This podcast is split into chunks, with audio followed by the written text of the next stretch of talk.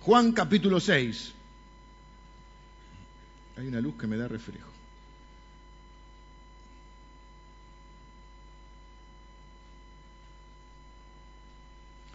Recuerden que cada día estamos poniendo, ahora lo, estamos poniendo también en la página porque lo ponía en el, en el Twitter, pero no, lo lee mucha gente, así que estamos poniendo un versículo por día y la idea es que, que el que quiera sumarse trate de memorizarlo, de memorizarlo el versículo, porque cuando uno memoriza, eh, la palabra de Dios se va implantando en nosotros. La Biblia dice que una de las cosas que va a hacer el Espíritu Santo es que nos recordará ¿Cómo no nos va a para recordarme algo lo tengo que saber?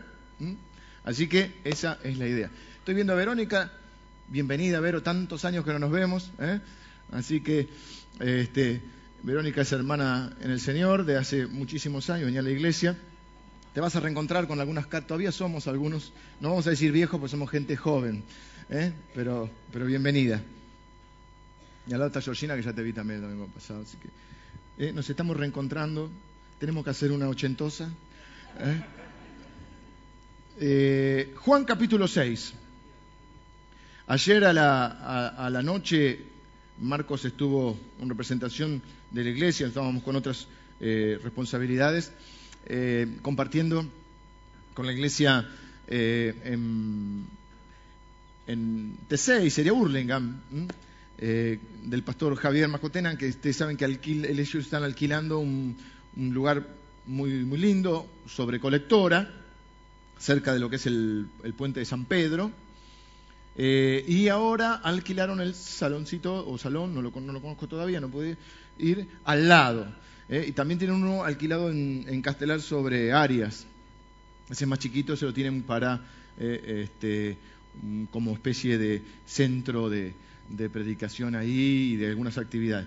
Y ahora alquilaron el salón de al lado, se están ampliando Así que este, estuvo Marcos compartiendo y llevando nuestros saludos.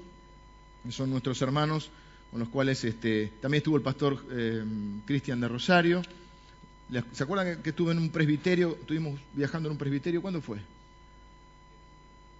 ¿Noviembre habrá sido? Por ahí, bueno, eh, eh, ahora en marzo es la ordenación de, de, de los nuevos pastores. Este, y en este caso creo que no vamos a poder viajar. Yo estoy todavía saliendo de algunos este, temas familiares. Ya lo operaron a mi mamá. ¿Se acuerdan algunos me están preguntando si me preguntan todo al final? Ya lo operamos de, un ojo de, las cataratas. Ya salió bien. Al martes vamos por el segundo. Vamos por más. Y el jueves lo vamos a operar a Jero de adenoides y amígdalas y todo, porque no, no respira por la nariz prácticamente. Así que, este, pero si Dios quiere con esto, después me saco una muela de juicio que me queda y ya está. Y después me recibo de médico. Este, ya por ahora no estoy yendo al San Juan de Dios, estoy feliz, este, pero creo que después de esto ya nos recibimos por lo menos de enfermero, ¿no? Así que este, ha sido un, tiempo difícil, un tiempo duro, pero también ha sido un tiempo muy lindo eh, familiarmente hablando y un tiempo lindo dentro de lo, de lo feo, digamos, ¿no? Eh, y creo que es un tiempo muy lindo eh, para la iglesia y para mí es un, privilegio poder compartirles la palabra hoy y, ver, cada semana veo, eh, de esto voy a hablar un poquito hoy y ya estoy introduciendo el tema, pues ya son casi las 11. veo gestos y actitudes de amor hacia el Señor y hacia su iglesia de ustedes que realmente eh, me conmueve, me anima y me desafía a seguir dando dentro de lo posible lo mejor de mí. ¿Por qué digo esto? Porque mm, hemos hecho una serie hace un tiempo atrás que hablamos sobre eh, Jesús y la iglesia. Amar lo que ama Jesús. Jesús ama a la iglesia. ¿Acuerdan que vimos las siete iglesias del Apocalipsis? Y vimos que Jesús, cuando lo va a ver a Juan, ya glorificado, la nueva imagen de Jesús, la que casi nadie tiene en mente. Todo el mundo se queda con el Jesús terrenal. De repente Jesús se le manifiesta y de lo primero que le habla es de la iglesia. ¿Mm? Entonces vimos, el concepto universal, el concepto eh, local. Y hoy quiero hablar, eh, hoy, vieron que hay días que nos metemos en una en una, nos adentramos, por así decir, en la escritura y tenemos que profundizar y son pasajes por ahí más complejos y nos gusta aprender la palabra de Dios. Creemos que absolutamente y completamente la Biblia es la palabra de Dios, es la revelación de Dios, la revelación suprema es Jesucristo mismo, ¿eh? y, nos gusta eh, estudiar la palabra de Dios para poder vivirla, no solamente para saberla a un nivel intelectual. Pero el pasaje de hoy es, diferente, el pasaje de hoy es muy simple, muy sencillo, muy directo. El mensaje de hoy no tiene nada complicado. ¿eh? Hay a veces que nos gusta entrar en algunas eh, profundidades en la palabra. Hoy es, no digo que no sea profundo, pero es simple, es sencillo y es directo. Diríamos de alguna manera, todo el mundo lo podría, si quisiera, comprender. Estamos viendo de alguna manera ese camino a la cruz y estamos diciendo que no hay un evangelio sin cruz. La gente hoy quiere un evangelio sin cruz y algunos venden un evangelio sin cruz. Cuando me refiero a un evangelio sin cruz, me refiero a un evangelio sin arrepentimiento, un evangelio sin transformación, un evangelio que solamente venir para que Jesús, el delivery de tu vida, te dé salud, dinero y amor. Pare de sufrir. Pero Jesús dijo, en el mundo tienen aflicción y van a tener aflicción. Pero estén tranquilos, yo he vencido al mundo. Pero no es cierto, es una mentira. Y yo vine a Jesús y se arreglaron todos mis problemas. No, no, a veces vas a venir a Jesús y vas a tener más problemas. Porque va a haber un cambio de vida, va a haber un cambio de paradigmas, va a haber un cambio de valores en tu vida que va a chocar con un sistema diferente. Entonces no es cierto. Entonces, si no, la gente puede decir, ah, el Evangelio no es verdad. No, no, el Evangelio no es verdad. El Evangelio, dice el apóstol Pablo, estoy sorprendido de que ustedes sigan otro Evangelio. No que haya otro Evangelio, es que algunos lo cambian. Y a veces en el afán, yo no digo que todo el mundo sea malintencionado, a veces yo creo que en el afán de compartir la bendición que es tener a Jesucristo en nuestra vida y caminar con Él, enfatizamos los aspectos eh, de bendición positivos y todo es positivo, porque la Biblia dice que a los que aman a, Dios todas las cosas ayudan a bien. Y, esto dice, esto es a los que son llamados. Todos somos llamados, todos trabajamos a tiempo completo para Dios. Pero eso no quiere decir que no haya dificultades, problemas y obstáculos.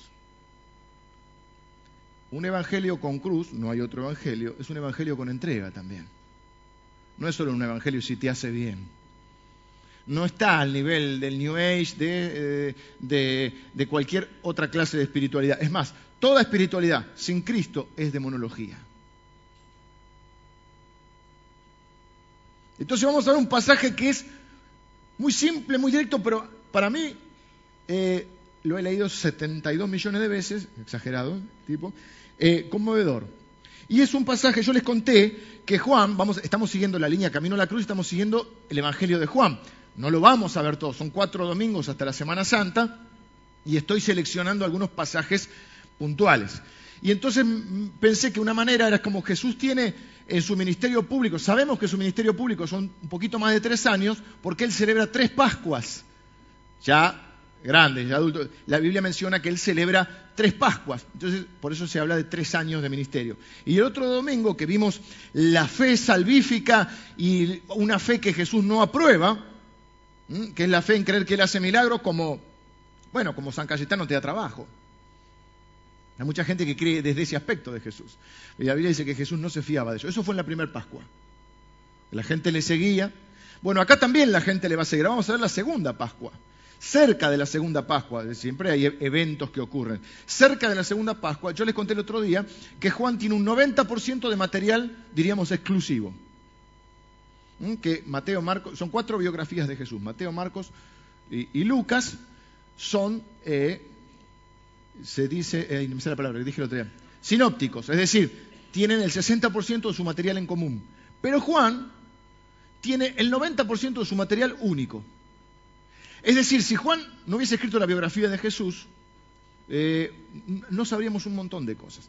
También vimos cuál era el propósito de Juan. Estas cosas se escribieron para que creáis que Jesús es el unigénito Hijo de Dios. Esa es la fe en Jesús. No la fe de creer que Jesús puede hacer esto o lo otro, sino que creer que Él es Dios, que se hizo hombre, ¿eh? como digo yo, se mudó de barrio, vino a la tierra, vimos su gloria, ¿eh? gloria, dice la Biblia, como del unigénito Hijo de Dios, lleno de gracia y de verdad.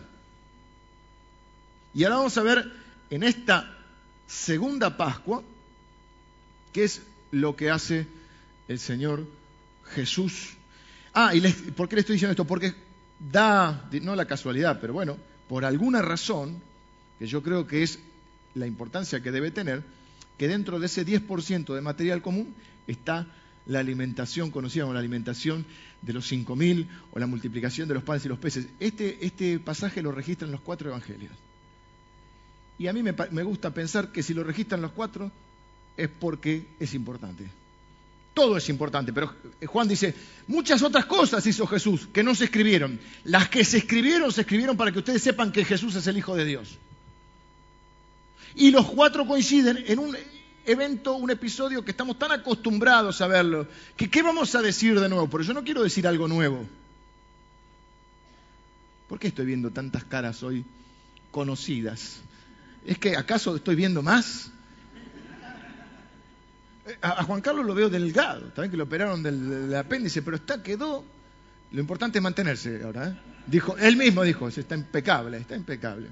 Así que estoy viendo un montón de, personas y me alegra mucho ¿eh? que, eh, que podamos, de alguna manera, muchos de nosotros reencontrarnos en este lugar, porque, repito, mi deseo, creo que es el deseo de Dios, pero mi deseo también es, trato de interpretar yo como pastor el, el deseo de mi deseo de Dios es que cada persona que venga a este lugar sienta que hay un lugar para él.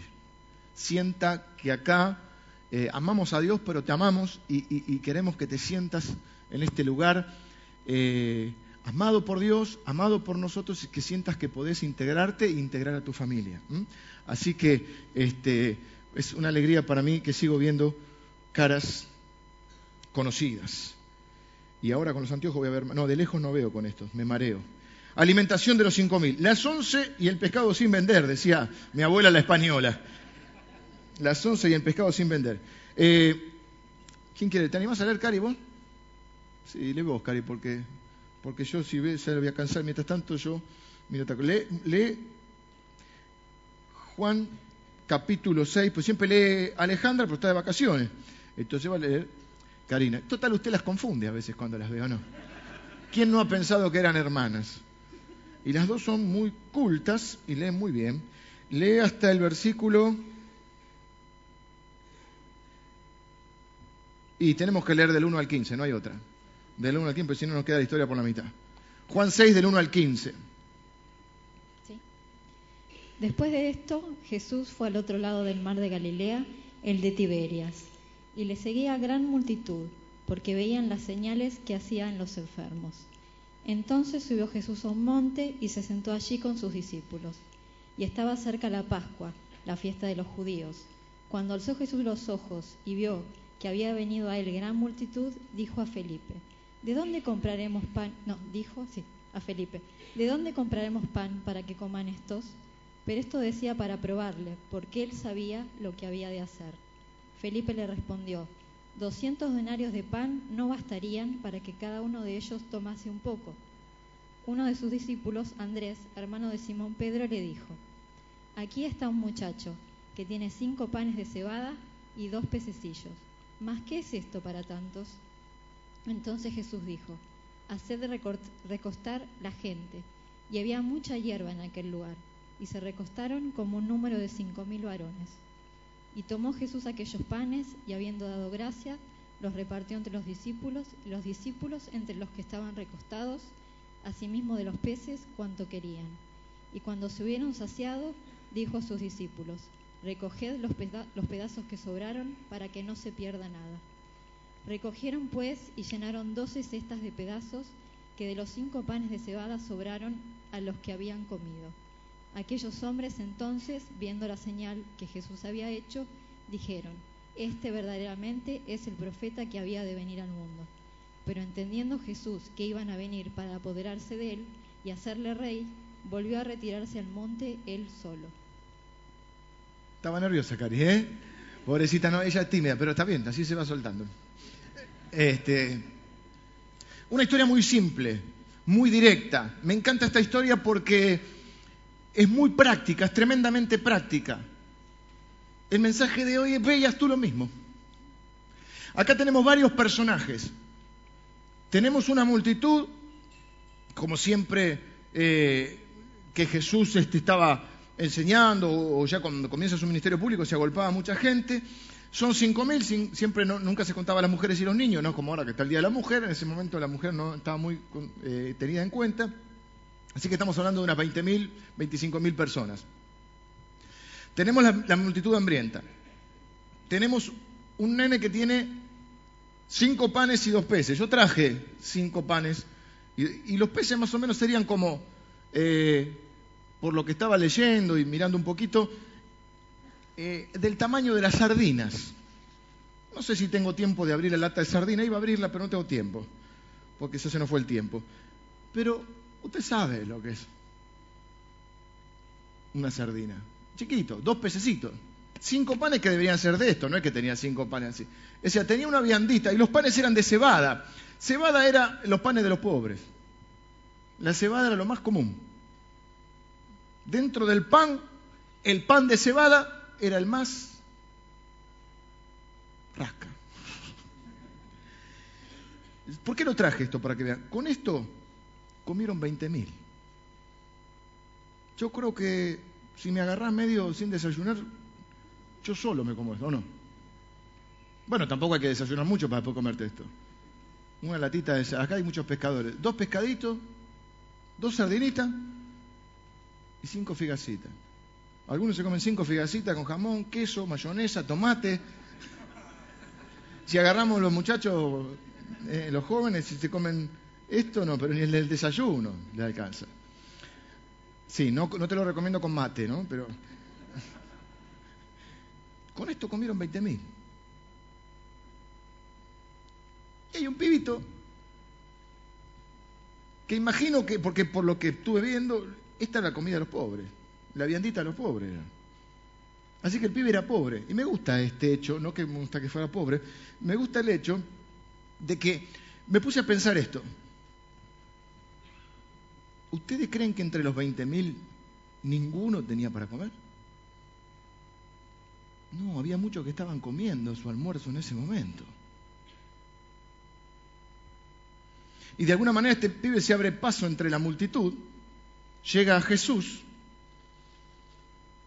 Quizá la madre le preparó la vianda, viste cómo son las mamás, siempre te ven flaco. Yo llego a casa, mamá me dice, está flaco, Leito siempre, me dijo lo mismo.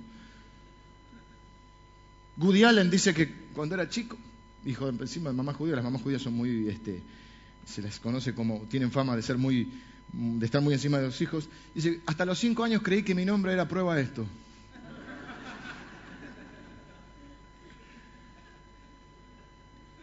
Y acá hay 20, entonces tenemos 20, 25 mil personas que después lo quieren hacer rey. Porque la gente es así, un día grita Osana, otro día grita crucifícale. O sea que ni sos un fenómeno cuando te alaban, ni sos un desastre cuando te critican. Hay que estar ubicado. Y citan eh, ahí Deuteronomio 28 cuando dicen este es el profeta, porque hay una, promesa, una profecía de que uno como Moisés iba a venir, Deuteronomio 28, entonces ellos dicen, este es el que dicen que iba a venir, ya lo querían hacer rey. Pero Jesús no viene a establecer un reino en su primera venida, un reino terrenal, porque su reino es propio, él no está en, ¿cómo diríamos? No es funcionario del reino de otro. Entonces Él va a venir como Rey de Reyes, Señor de Señores, en la segunda venida. En la primera venida viene de una manera muy sutil, muy humilde. Por eso no lo recibieron los suyos. ¿Por qué? Porque esperaban un rey con toda la gloria. Esa es la segunda venida. Es cierto que en la segunda venida establecerá un reino eterno y juzgará a todo el mundo, pero no es este. En este caso Él viene lleno de gracia y de verdad de una manera muy sutil. Está Jesús, están los testigos oculares. Entonces tenemos la multitud, que algunos tenían su almuerzo y se lo estaban comiendo solitos. Estaba, el, chico con los cinco panes y dos peces que se los trae a Jesús. Está Jesús que hace el milagro y están los discípulos como testigos oculares, entre ellos Juan, que es el que registra eh, esta historia. Y, esta historia es muy, muy sencillo porque yo lo que quiero hacer hoy de alguna manera es tomar el testimonio de Juan y contarles algunas cosas que he visto. No soy de contar así testimonialmente, me gusta más este, centrarme en, algún versículo o en algún pasaje de la Escritura, pero creo que hoy el mensaje de hoy es tan simple que solamente veías tú lo mismo y que la mayoría de, las personas y de nosotros nos pasamos nuestro tiempo comiendo nuestro pan, eh, nuestra propia comida y no compartimos demasiado. Y por eso no vemos el poder y la gracia de Dios mostrarse en nuestras vidas, porque no le hemos dado a Dios algo con que trabajar algo que Dios pueda multiplicar, algo sencillo para que Dios haga algo maravilloso. Yo he sido como Juan, por eso vengo hoy. He sido como Juan en muchas ocasiones testigo ocular de ver a alguien entregando su almuerzo, mucho o poco, y he visto el obrar de Dios. He sido como la multitud y me he comido el almuerzo.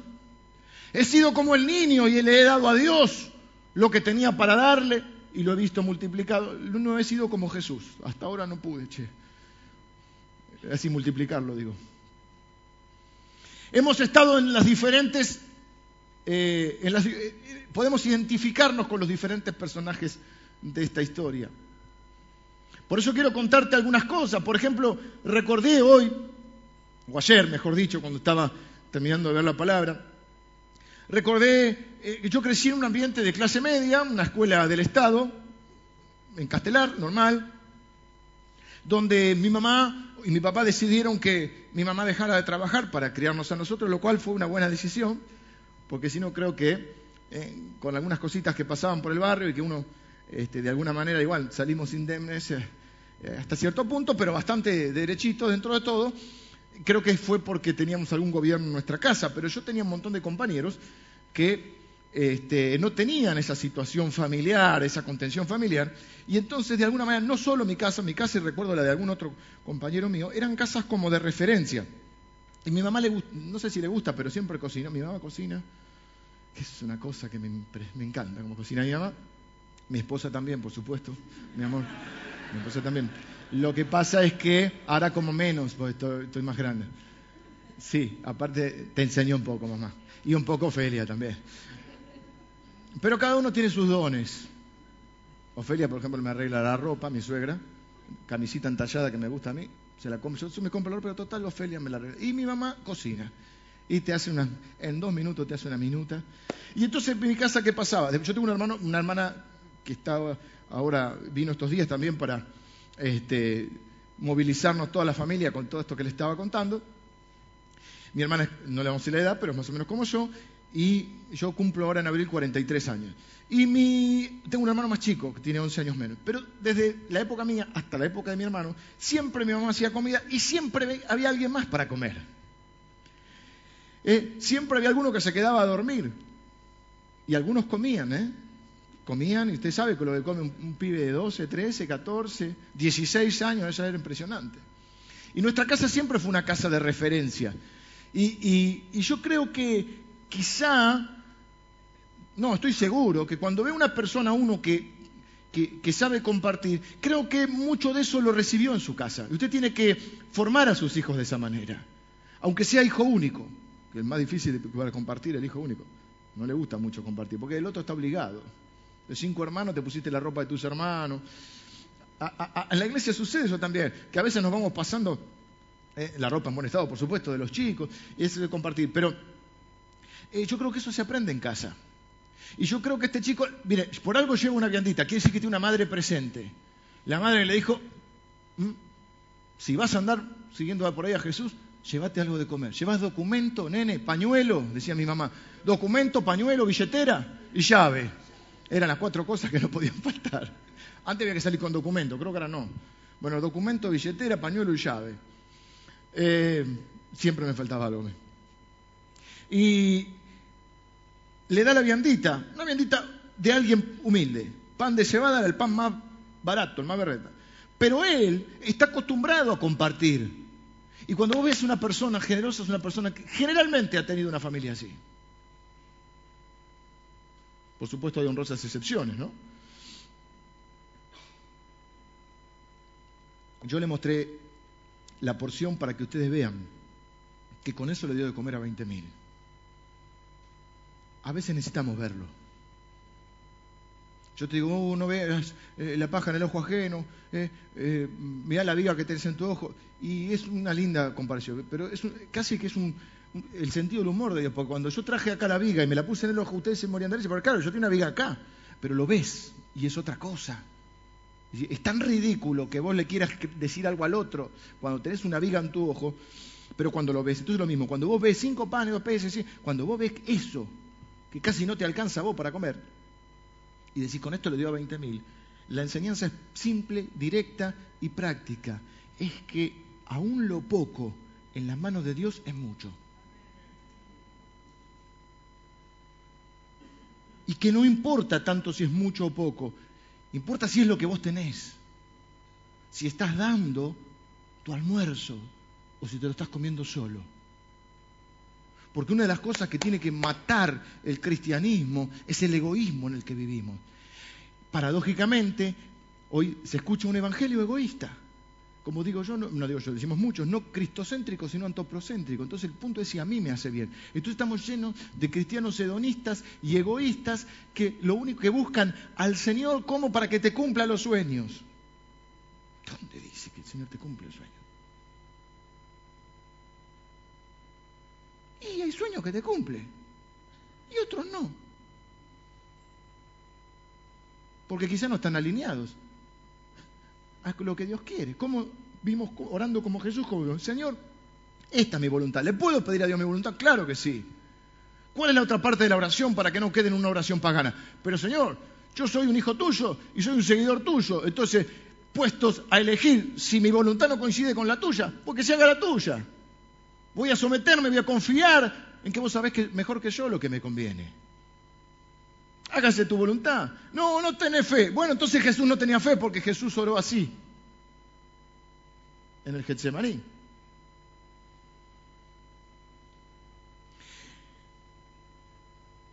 Y lo que hace este chico es lo que tenemos que hacer cada uno de nosotros. Porque mire, no hay problema, yo, también hemos hablado de esto, no hay problema que uno durante un tiempo sea un consumidor. Por eso yo amo a esta iglesia, porque esta iglesia tiene ese sentido. Dice, no, porque sí, es cierto que, que fundamentalmente, quizá una de las características de, mi pastorado sea la evangelización, pero también es porque hay una iglesia atrás que tiene ese corazón y que prepara todo esto para que la persona que viene y que no conoce al Señor o que es una visita, eh, pueda estar este, gozando de todas las comodidades y de, todo lo que necesita para poder escuchar tranquilo la palabra de Dios. Es decir, hay gente acá que paga las cuentas para que otros escuchen. Porque no podemos pensar los hijos de Dios y, alguien, va, alguien va a discipular y alguien va a evangelizar y alguien va a cuidar de los nenes y alguien va a pagar la luz y alguien va a pagar la calefacción. No podemos ser solo consumidores. Tenemos que ser consumidores, pero también tenemos que ser contribuyentes.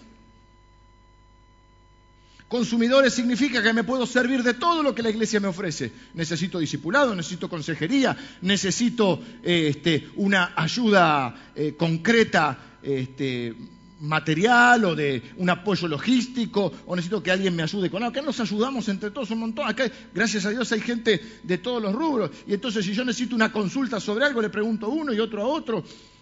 Y cada uno tiene áreas en su vida donde se tiene cierto conocimiento. ¿Me entienden lo, lo que quiero decir? Entonces nos ayudamos unos a otros. A otros. Y cuando Jesús dijo que sean uno, que se amen, ¿y cómo se muestra el amor? Y dice Juan, hijito mío, no amemos de, palabra, amemos con hechos. Entonces la gente afuera te dice, mira cómo se aman, mira cómo se ayudan, mira cómo se protegen.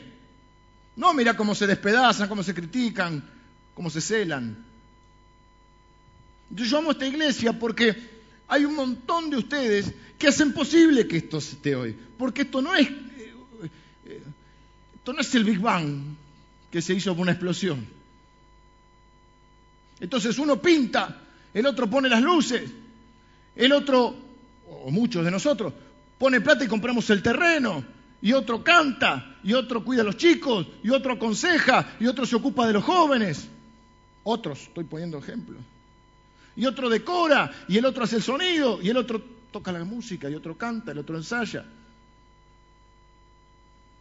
el otro enseña, pero todos aman.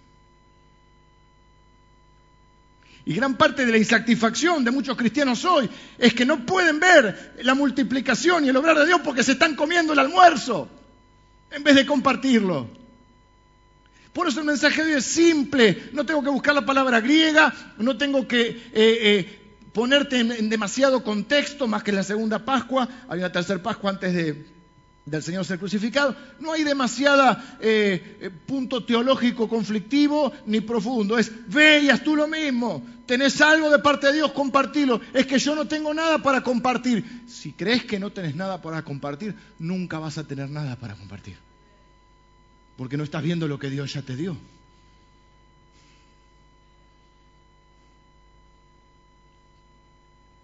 Y cuando yo vine a la iglesia le doy gracias a Dios porque hubo gente antes que yo. Yo llegué y era solo un consumidor.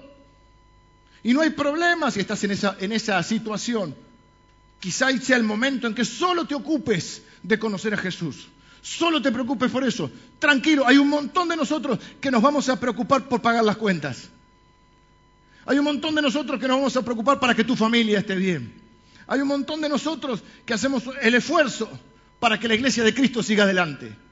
Durante años y años y años y durante generaciones, la iglesia de Cristo avanzó porque siempre hubo gente atenta, amable y dispuesta a sostener el reino de Dios.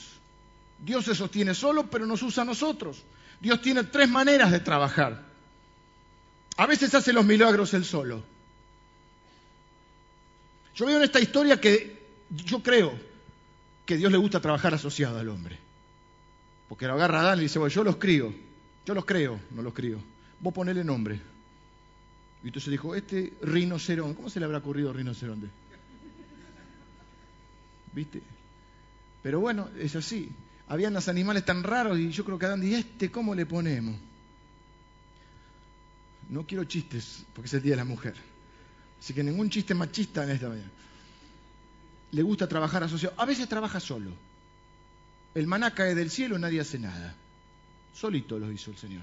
El maná es esa comida que... A Moisés le dice, levanta la vara y se abre el mar rojo. Ahí trabaja asociado. Hay veces que, que trabaja a través de gente que ni le conoce. Porque a veces hasta es un poco... Yo creo que el Señor... Un día tenemos que explicar el sentido del humor. Vamos a eh, ver todos los, alguna manera las humoradas los chistes que hay en la Biblia. Por ejemplo, el templo que se construye, que construye Israel, parte del botín lo traen de Egipto. Es decir, que el faraón fue uno de los que puso plata para, para construir el templo. El tabernáculo, perdón, ese quiere decir. Cuando hacen el tabernáculo, todo lo que se llevan de oro y todo, gran parte quién lo puso, el faraón. Y dice la Biblia, citando en el Nuevo Testamento, no, no recuerdo ahora dónde, cita un, un, versículo que dice, para esto mismo te he levantado, para mostrar en ti mi poder. Pero no se lo dice a un profeta, no se lo dice a un evangelista, se lo dice a Faraón. Y yo pensé, no sé si, eh, la verdad que teológicamente está medio forzado, pero se lo voy a contar igual.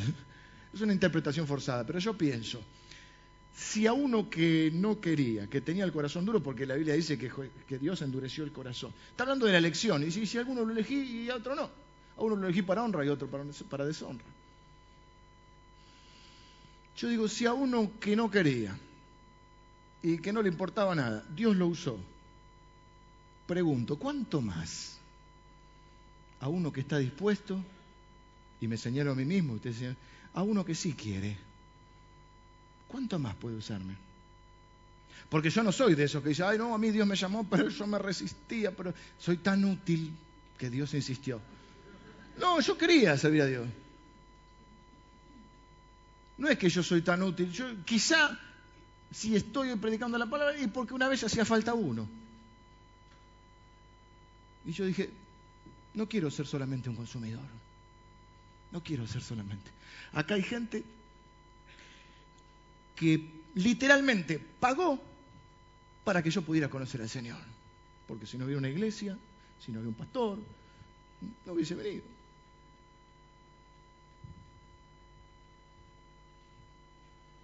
Y entonces un día la iglesia llegaba hasta acá y hacía falta comprar este terreno, alguna vez lo conté. Y el pastor que estaba dijo, vamos para allá. Había como 40 años y dice, no oremos más, vamos a comprarlo. Y yo siempre había tenido trabajo, mientras estaba, en la universidad, todavía no estábamos casados, trabajos que dan plata, pero que no hay que trabajar mucho. ¿Eh? Vendía viajes a Bariloche, coordinaba un par de viajes, eh, vendía ropa, camisa, este, y me permitía estudiar. Pero ya los últimos años de la universidad dije, no, ya está, ahora ya hay que buscar algo de la carrera, creo que hay un tiempo para todo, un tiempo que hay que estudiar y un tiempo para... Y ya era el tema. Entonces, justo cuando cae que van a comprar esto, yo cobro primer sueldo. Dije, no. Así me dijo un hermano, justo me vengo a convertir ahora, si me hubiese convertido tres meses después, cuando compramos el de al lado. Y yo me reí porque a mí me pasó que yo ya estaba convertido, ya obviamente de lo, de lo, de lo, que ganaba siempre aprendí a diezmar de mi familia y todo, pero justo que cobro el primer sueldo formal, y era un sueldo digno. Me acuerdo eran mil Mil, porque antes era uno a uno, mil. Y esto creo que valía 80 mil o 100 mil, este lote, que era una casa vieja como la que compramos ahora.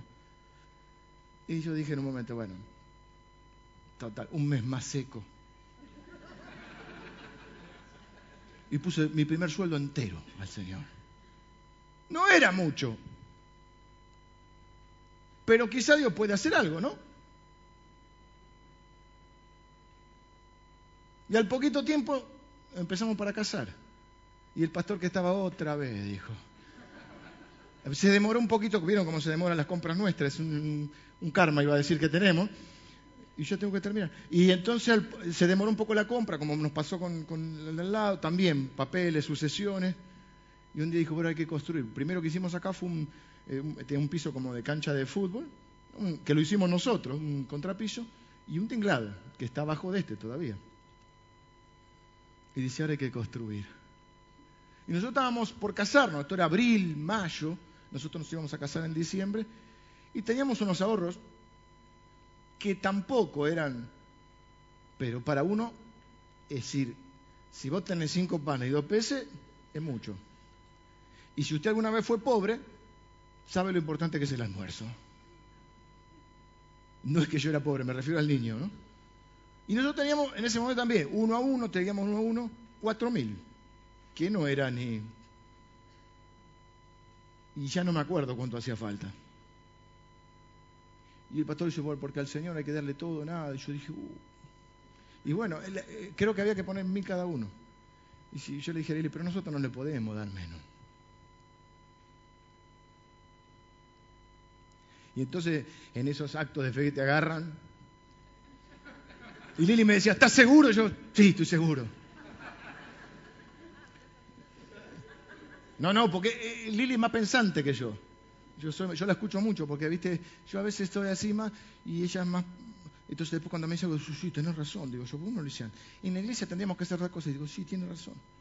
Sinceramente, creo que hay, hay, personas que tienen esa sabiduría de, de, que parte de la observación y del análisis. Los que son un poquito más bocones, analizamos menos. Y sí, sí, sí. Y entonces, ahí está también la fe de los dos, porque yo me iba a casar con ella. Y los dos vinimos, pusimos todos nuestros ahorros, vaciamos la cuenta. No fuimos los únicos, había otra gente. Yo estoy contando ahora esta experiencia, después le voy a decir por qué. Y en diciembre nos casamos. Y esto yo no sé si es casualidad, porque tampoco quiero activar en nadie la ambición, porque nosotros no le damos a Dios para que nos dé, le damos por lo que ya nos dio, está claro, y porque amamos a Dios y porque hay que hacer así con el Señor, no para que nos dé. Así que no te quiero activar la ambición. No quiero decirte si le das, Dios te da, porque a veces te da y a veces no te da. Siempre te sostiene. Pero en diciembre nos estábamos casando y yo no pude dejar de pensar que el departamento que compramos valía 40. Dólares, peso era lo mismo en ese momento. Un departamento que todavía está en la familia, después vivió mi hermana, después mi hermano. Y nosotros habíamos puesto cuatro, que es el diezmo anticipado. Y en poquito tiempo nosotros no debíamos un peso a nadie. Y teníamos departamento nuevo y teníamos casa y auto nuevo. No te lo digo para activar la ambición. Te lo digo para que veas lo que hace Dios con cinco panes y dos peces. Después vi a otra gente de la iglesia sacarse los anillos. Hay un video que le hemos mostrado alguna vez. Vi a la gente de esta iglesia comprar varios lugares que hoy algunos son independientes, los que compramos están funcionando, no dependen de nosotros. Gente de esta congregación que ponía su dinero, su esfuerzo, que íbamos a trabajar a lugares que ni habíamos conocido, con el único interés de que se predique el Evangelio, nada más.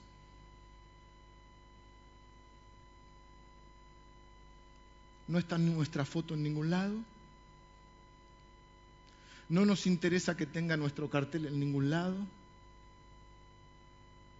Pero íntimamente sabemos que pusimos nuestro granito de arena, diría la frase hecha, para que en un montón de lugares hoy se predique el Evangelio.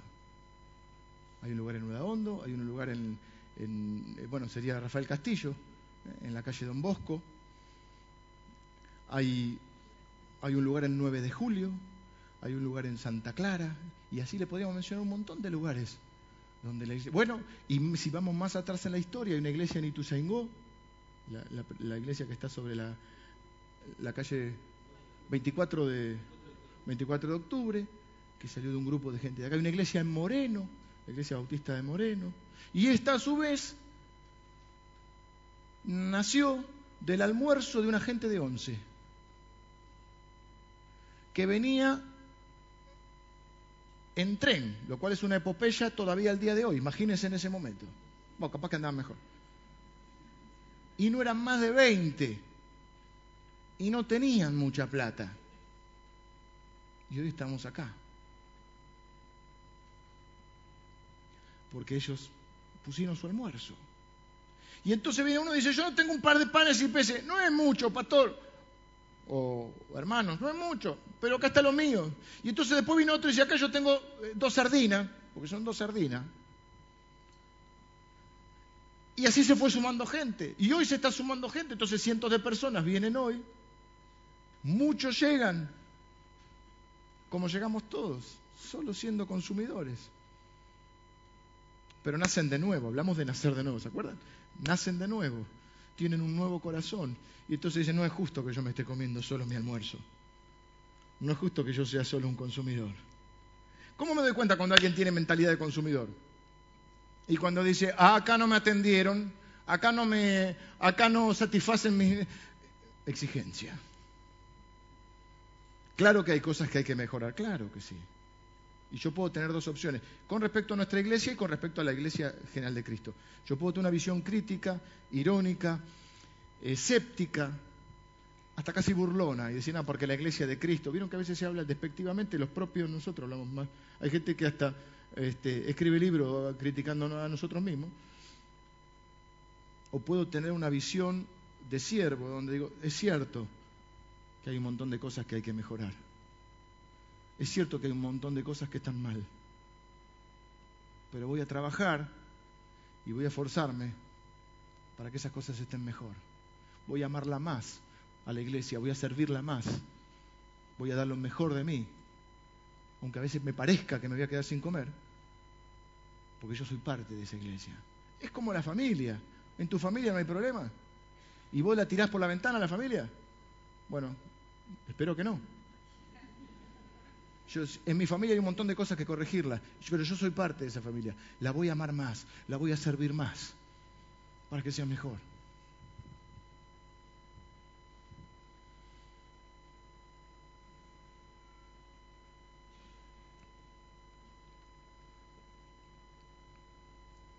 Y un día el Señor, bueno, después fuimos al seminario, al seminario, un montón de cosas que pasaron en nuestra vida. Estoy contando esto porque saben que no lo suelo hacer, la mayoría de ustedes quizás ni, me conocen a mí, y no estoy predicando de mí, insisto.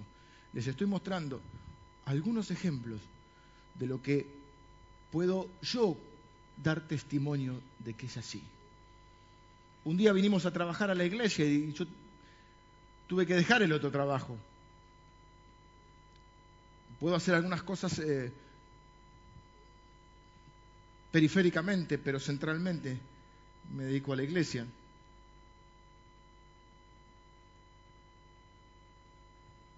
Y también teníamos que venir, gracias a Dios, todavía no teníamos los chicos, a vivir con la mitad del sueldo de lo que ganábamos, o de lo que yo ganaba en ese momento.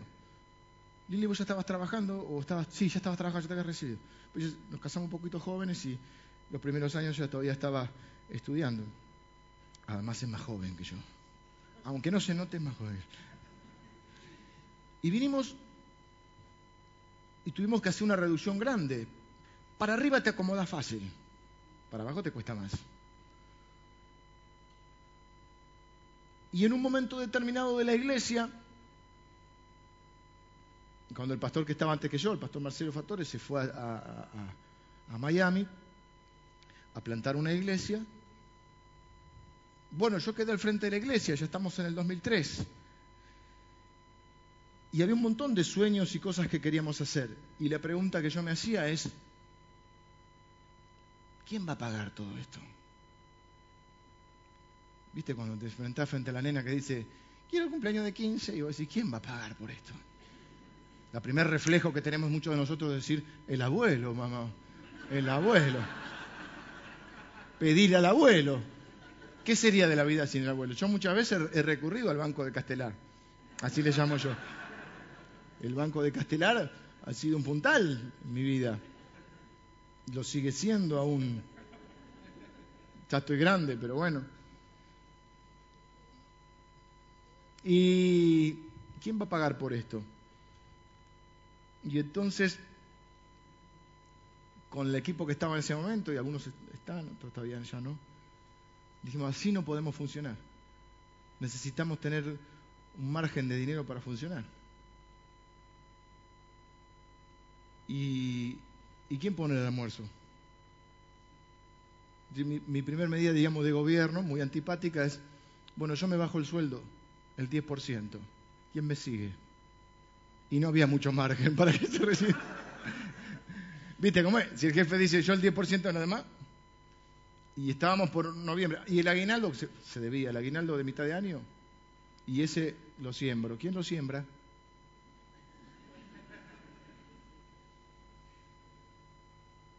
Y así, al principio fue un tiempito complicado. Pero si, si, el Señor tiene que multiplicar la comida, alguien tiene que poner el almuerzo. Y así arrancamos. Y claro, estoy contando esto porque muchos de ustedes ven hoy la iglesia. Dicen, acá no hace falta nada. Y la verdad que hoy es otra realidad. Hoy podríamos decir que estamos viendo los peces multiplicados. Yo, yo llegué hoy, vi los sillones y dije, opa, qué lindo que está esto. Y uno entra acá y ya tenemos aire acondicionado. Nosotros pasamos el primer invierno acá sin calefacción. No, no se podía ni, ni, ni, Ahora hace calor, no, te cuesta imaginar. Yo tengo un sobre todo, no me gusta, tengo un sobre todo de acá hasta acá. Y viste cuando pateas el piso para, que para sentir que tenés pies todavía. No podía escuchar ni de qué predicaba el hombre, porque ¿qué vas a escuchar? ¿Eh? No, y el verano no estaba esto, porque esto tiene eh, eh, un, aislamiento, una de las razones por las que hicimos. Y entonces el verano se te iba derritiendo el cerebro a medida que el pastor predicaba. Casi se abanicaban, pero era como, viste, era una cosa impresionante. Y este y un montón de cosas que nos faltaban. Los baños no eran los baños, las aulas no eran las aulas. Eh, entonces, claro, hoy viene uno y dice, claro, así es fácil servir al Señor. Y sí, así es fácil. Hoy tenemos aire en todas las, todas las habitaciones y ámbitos de la iglesia. Tenemos cámaras de seguridad. Somos. Y sí, pero otra vez vino una, empezó así, rompió un vidrio y se una computadora. Eh, hace tres meses. Eh, hoy tenemos un montón de cosas, pero hoy tenemos otros desafíos. Y uno de los desafíos para, para nosotros este año es poder mirar más allá de este lugar. Y uno de los deseos de mi corazón, y creo que Dios nos está, me está llevando para ahí, es que, venga los músicos, tengo que terminar, se me fue la hora. Todavía ni empecé a predicar. No, no voy a... Es que nosotros podamos ayudar a otras congregaciones que hoy no tienen todo lo que nosotros tenemos. Pero no le vamos a pedir que le pongan nuestro nombre a la iglesia. No le vamos a pedir que pongan nuestra foto, ni que pongan nada nuestro. No le vamos a pedir ni siquiera que, hagan lo que nosotros les decimos que tienen que hacer. Los vamos a servir. Y después seguramente vamos a poder influir. Pero la gente al principio, como está acostumbrado a un mundo de ventajas, cuando vos te acercás a ayudar a alguien, ¿qué dice el dicho? Cuando la limosna es grande. Y entonces para superar esa barrera, lo que tenemos que ahora hacer es servir. Y a veces nos van a usar y puede ser. Pero si el reino de Dios avanza, bien usados estamos. No hemos orado, Señor, úsame.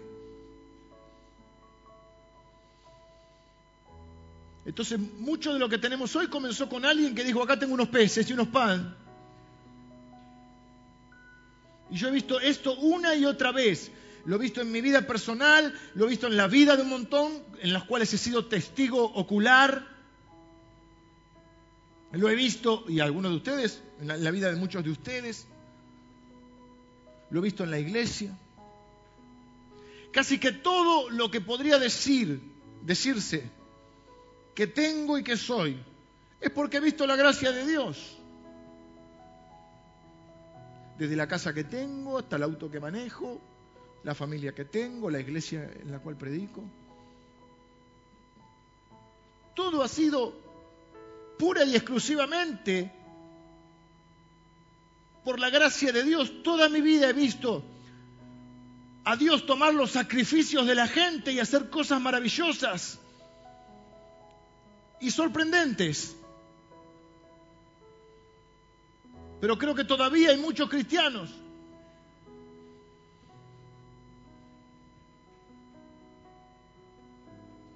que por mal enseñados o mal aprendidos, no lo sé, todavía se están comiendo su propio almuerzo. Y se preguntan, ¿por qué yo no veo a Dios hacer esas cosas en mi vida? Porque te estás comiendo el almuerzo. ¿Y que te estoy pidiendo plata? No.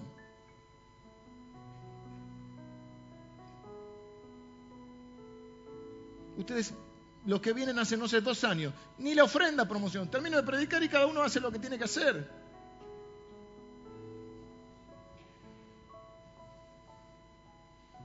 Pero si yo tengo que enseñarte todo el consejo de Dios,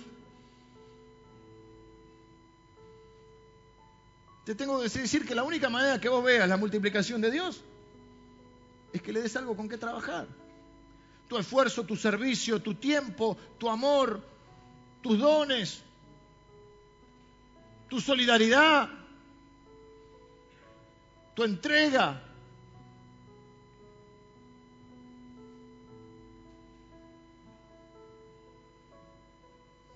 Y no le damos, repito, para que Dios nos dé. Ni siquiera le damos para que lo multiplique, le damos porque amamos a Dios y a nuestro prójimo y porque es lo que hay que hacer. Y luego si Dios hace algo maravilloso con eso, es una ventaja adicional de la fidelidad de Dios.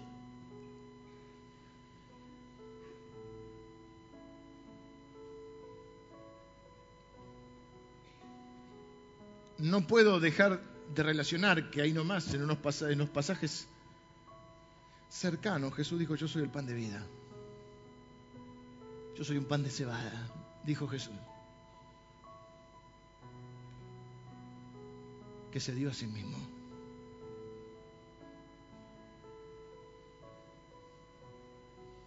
Y que el Señor, Dios, tomó ese pan para alimentarnos a todos nosotros perdona nuestros pecados.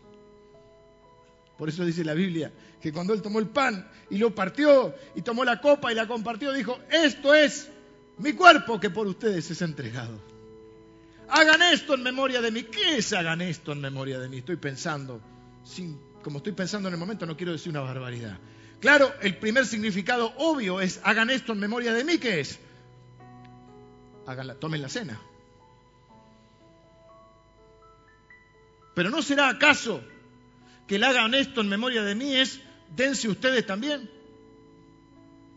Me salió redonda. ¿No será que Dios también dice, hagan esto en memoria de mí? Dense a sí mismos. Den lo que tienen, lo que son. Me dijo un hermano este, esta semana, algo que yo ya pensé hace un tiempo atrás, no es que le gane de mano, pero creo que es el sentido de muchos, por eso lo digo, el sentido de muchos de los que estamos acá. Me dijo un hermano un poco mayor que yo, Bastante. ¿Cuántos años de vida me quedan?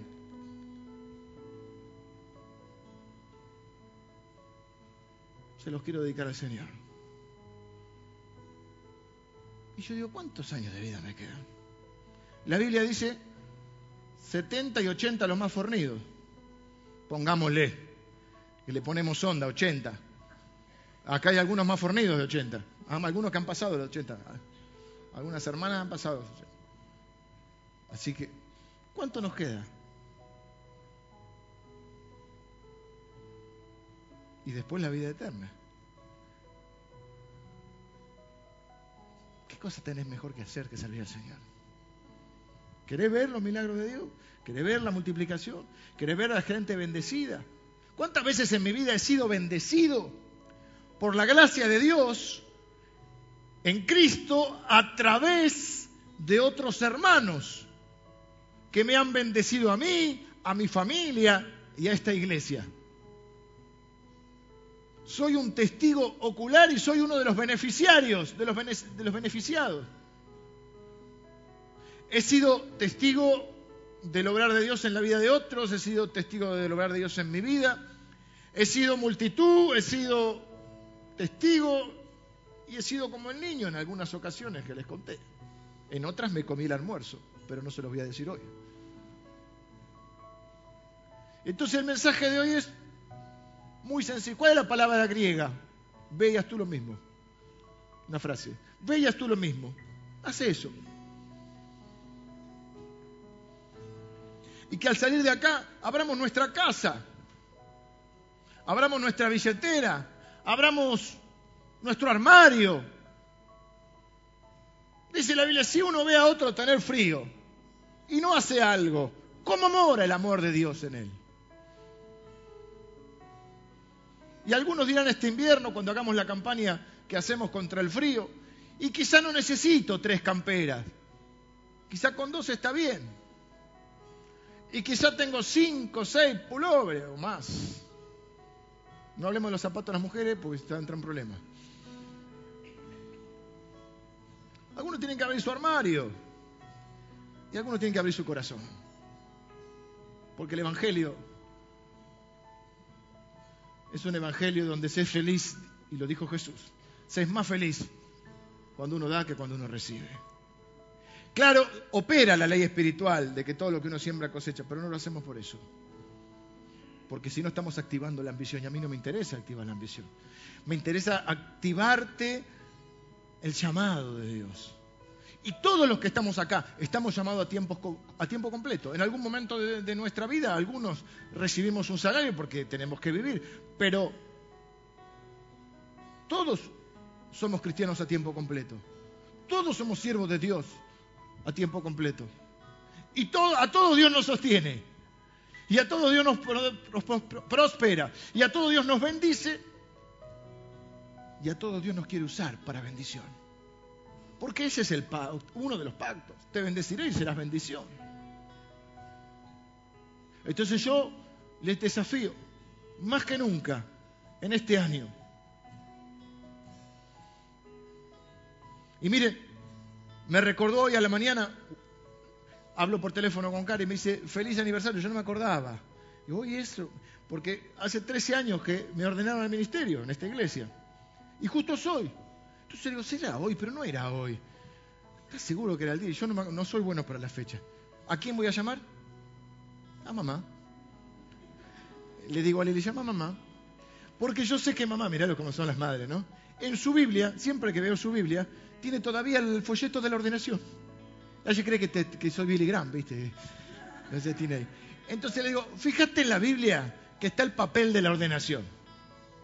Y ese era el 10 de marzo. Me, no, me, me parecía que era el 11 a mí. ¿Y qué quiero decir con esto? Y si yo miro para atrás, ¿qué le puedo decir? Y yo solo tenía dos panes. Cinco panes y dos peces. Cinco panes y dos peces.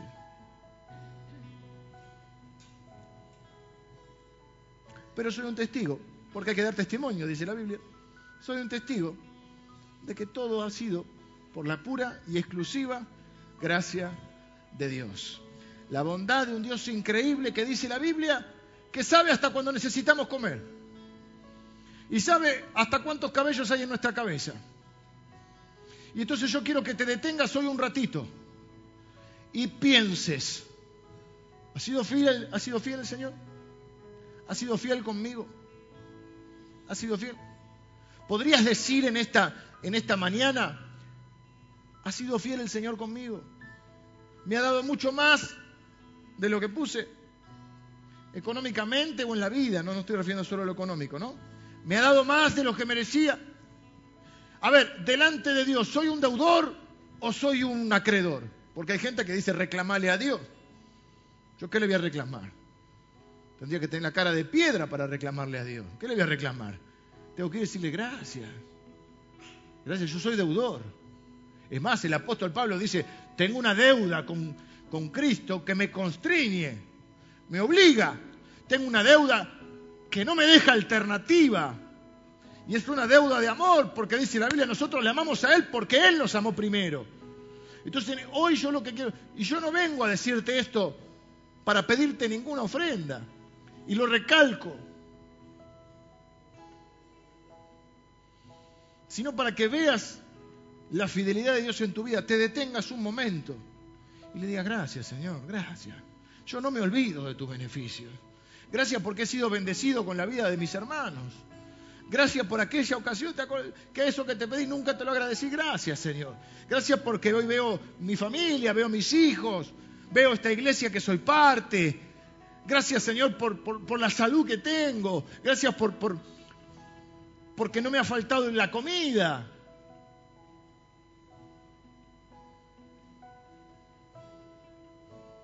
Gracias, Señor. ¿Por qué no le das gracias al Señor? Es cierto, no es una frase hecha que Él es fiel. Unos versículos más cortitos de la Biblia dice, Dios es fiel. Y en un montón de ocasiones en las cuales yo no he sido fiel, que me he comido el almuerzo, Dios me ha sostenido igual. Y ha sido bueno.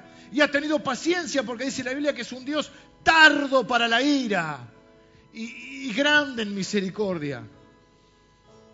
Entonces, yo, yo te desafío a que en ese espíritu de solo el agradecido, lo que voy a decir, solo el agradecido puede ser generoso. Solo el agradecido puede ser generoso. Fíjese que el que no está agradecido, que dice, que me den, que me atiendan, que me sirvan. Pero el que está agradecido dice, ¿qué puedo hacer? ¿Cebo mate? Como decía un profesor mío, ¿barro el piso? ¿Qué hace falta? Entonces hoy acá alguien limpió los baños, para que uno lo ensucie. Alguien vino temprano y preparó el edificio. Alguien te recibió en la puerta. Alguien está preparando algo para la tarde. Porque si estás viniendo a la iglesia hace poquito, queremos recibirte, que nos conozcas. Y así te podría contar un montón de cosas que la iglesia hace. Porque esta es una iglesia bendita. Y yo a veces, que los conozco y los miro a algunos de ustedes, digo, son benditos del Señor. Claro, a veces se me ve a mí porque estoy acá, pero hay un montón de gente que usted no ve, que son benditos del Señor, benditos del Señor. Por eso usted no va a ver, lo digo sin ironías, pero lo digo de verdad, usted no va a ver la foto mía en la puerta, ¿sabe por qué? No lo digo, no lo digo agrediendo a nadie, en serio lo digo. ¿Sabe por qué? Porque en mi concepción de iglesia, no soy yo, somos todos. Porque usted no viene a ver un espectáculo, usted no viene a verme a mí. Usted viene a su iglesia porque esta es su iglesia. No el edificio, ¿eh? porque el edificio es un edificio. La iglesia somos nosotros. Y esta es de todos. Donde cada uno tiene un rol, pero es de todos. No es el ministerio del pastor Leandro. Es el ministerio de la iglesia de Cristo. Que somos usted y somos yo. usted y yo. Entonces vamos a hacer una cosa ahora. Vamos a darle gracias a Dios. Ahí donde esté. ¿Mm? Decía mi abuela la española, es de bien nacido ser agradecido. Así que sea agradecido y diga gracias a Dios. Porque si usted está agradecido a Dios, usted va a ser una persona con ganas de servir a los demás, con ganas de amar a los demás, con ganas de dar su granito de arena, su esfuerzo, su tiempo, su entrega, para que el reino de Dios avance. Porque no hay evangelio sin cruz. Si alguno quiere venir en pos de mí, niéguese a sí mismo. Ay, a mí no me desalienta, a mí me desafía. Jesús le dijeron, mira, es muy dura esta palabra. Se nos van a ir los clientes. Jesús dijo, ¿quieren irse ustedes también? Porque si hay algo que no puedo cambiar, es el Evangelio. Y el Evangelio es entrega. El Evangelio es sacrificio. El, Evangelio es, darse a uno mismo. Hagan esto en memoria de mí. Y yo creo que es mucho más que, que recordemos al Señor con la cena del Señor. Es que recordemos lo que Él hizo y hagamos lo que Él hizo.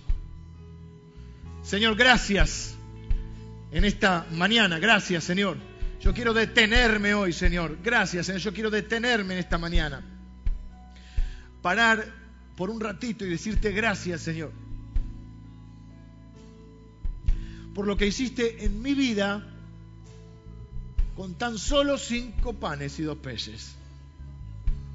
Señor, no era mucho, pero era mi almuerzo. Y gracias, Señor, por lo que has hecho en la vida de mis hermanos, de los cuales en muchos casos he sido un testigo de ver su entrega, de ver su generosidad, de ver su amor por ti, por la gente y ver, Señor, tu obrar maravilloso de poder y de gracia. Yo quiero bendecir, Señor, a cada uno de mis hermanos y bendecir a esta iglesia amada Señor, que hace posible que cada día pueda funcionar en este lugar. Un centro de amor, de enseñanza y de extensión de tu reino. Señor, gracias por cada uno de mis hermanos. Señor, que, que, tengo el honor de pastorear en este lugar. Gracias, Señor, por aquellas personas que nos están visitando. Si nos estás visitando, no te preocupes vos por esto. No te preocupes por esto. Queremos que tu única preocupación sea conocer a Jesús. Por ahora nosotros nos vamos a ocupar del resto. Queremos que conozcas a Jesús para que cambie tu vida, para que puedas comenzar en Él a vivir una nueva vida, para que tu familia sea bendecida, para que puedas recibir el regalo de la vida eterna y que puedas ser un seguidor de Jesús. ¿Cómo lo puedes hacer? Con una oración. La Biblia dice que solo en Jesús hay salvación. Y vos podés en esta mañana decir, Señor Jesús, yo quiero entregarte mi vida. Yo quiero abrirte mi corazón.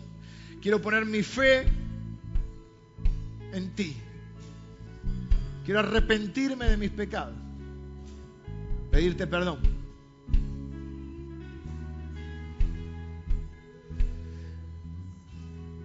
Reconozco que necesito un Salvador y que tú eres ese Salvador. Te recibo en mi corazón como mi único Salvador.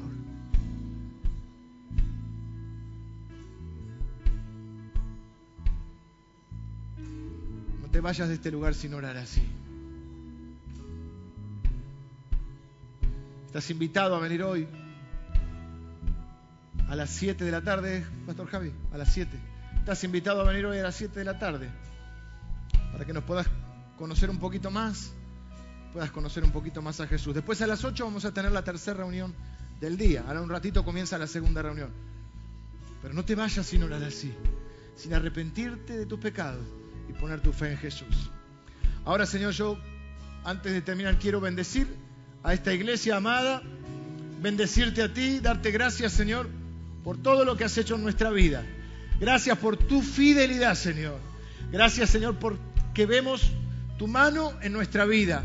Gracias por multiplicar lo poquito que te hemos dado, Señor.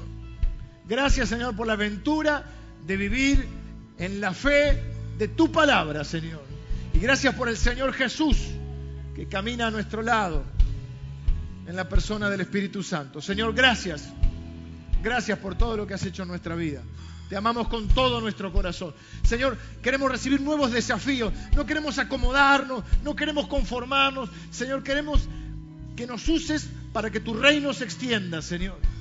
Padre, úsanos, pues aquí estamos, con lo que tenemos. No es mucho, pero en tus manos puede ser maravilloso. En el nombre de Jesús oramos. Amén. Amén.